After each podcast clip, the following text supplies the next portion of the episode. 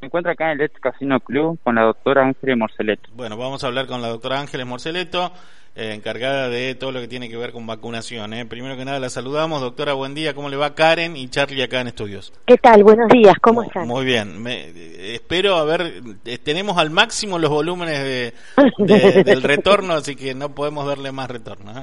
Está perfecto, está Bueno, doc- perfecto. doctora, bueno, eh, queríamos consultarle, obviamente, cómo venía el tema del, de la vacunación. Cada tanto estamos así presentes, eh, porque es algo Sí. muy importante, ¿no? Para la provincia eh, y para a nivel sanitario, sin lugar a dudas, ¿no?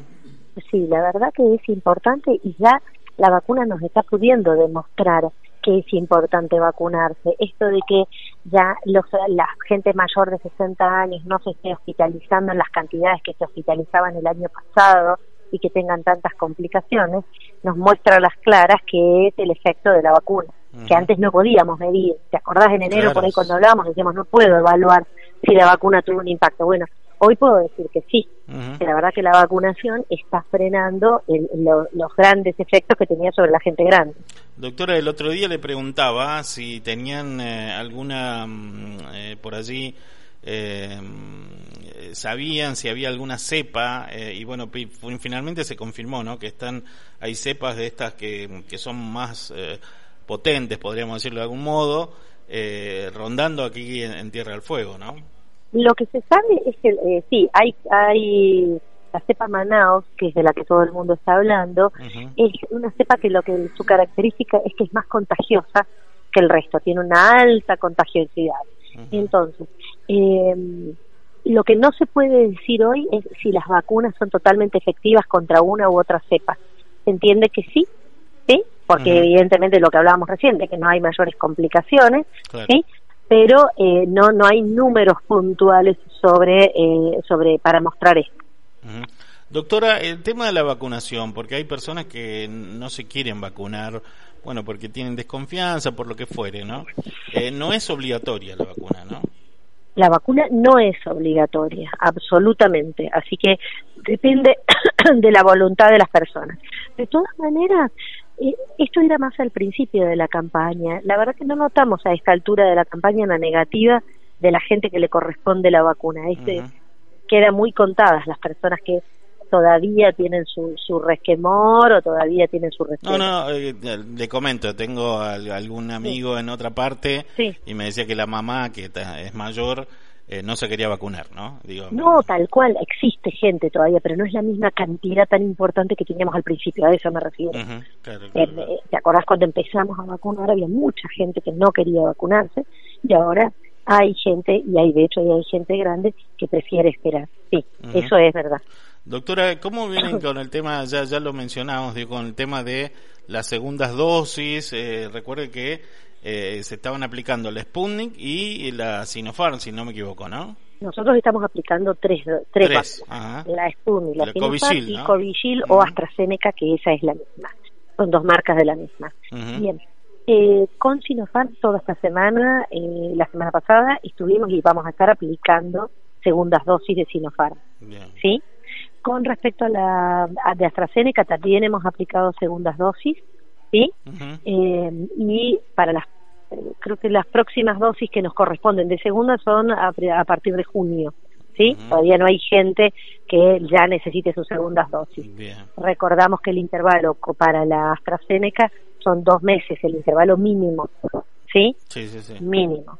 Bien, y con respecto a la Sputnik, sí tenemos pendientes un número muy importante de gente que está esperando su segunda dosis, pero todavía no ha llegado al país y menos, por supuesto, a la provincia.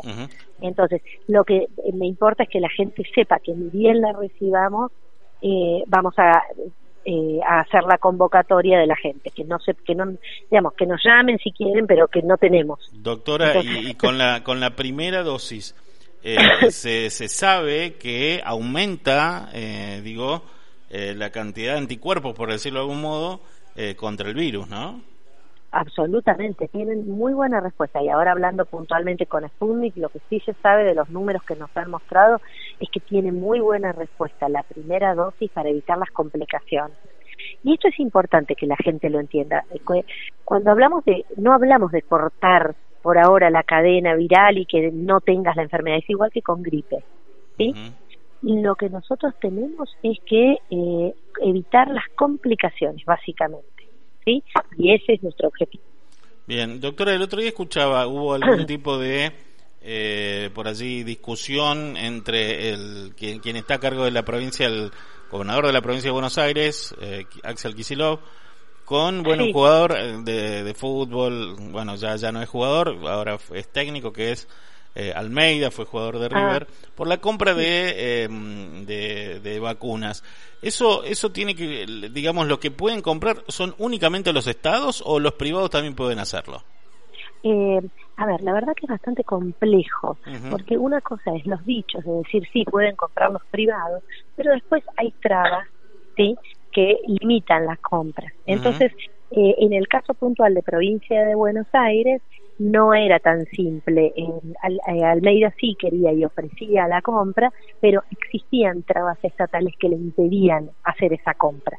Entonces, no es que, bueno, rápidamente haga una importación, necesita que el Estado te acompañe en eso, ¿sí?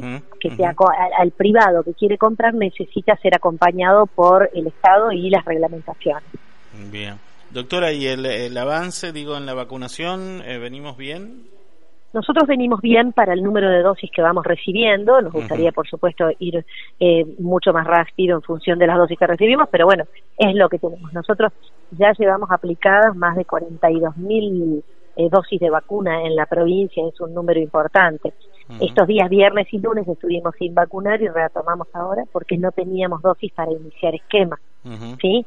Si bien cuando vos mirás dosis en stock provincial, había las dosis en stock provincial que había eran de la vacuna Sinopharm y estaban destinadas exclusivamente para segundas dosis. Y yo para aplicar segundas dosis tengo que respetar un intervalo de tiempo. Claro. Entonces no me las puedo gastar en otro. Por eso es que estaban en stock. Bien. Doctora, le, agradezco como siempre y, le agradezco la gentileza que siempre tiene para charlar con nosotros. ¿eh? No, muchísimas gracias a vos y te escuché fuerte y claro. Ah, bien, perfecto. Muchas gracias. ¿eh? que tenga buen día. Hasta luego. Bien, allí escuchamos a la doctora Ángeles Morceleto. Eh,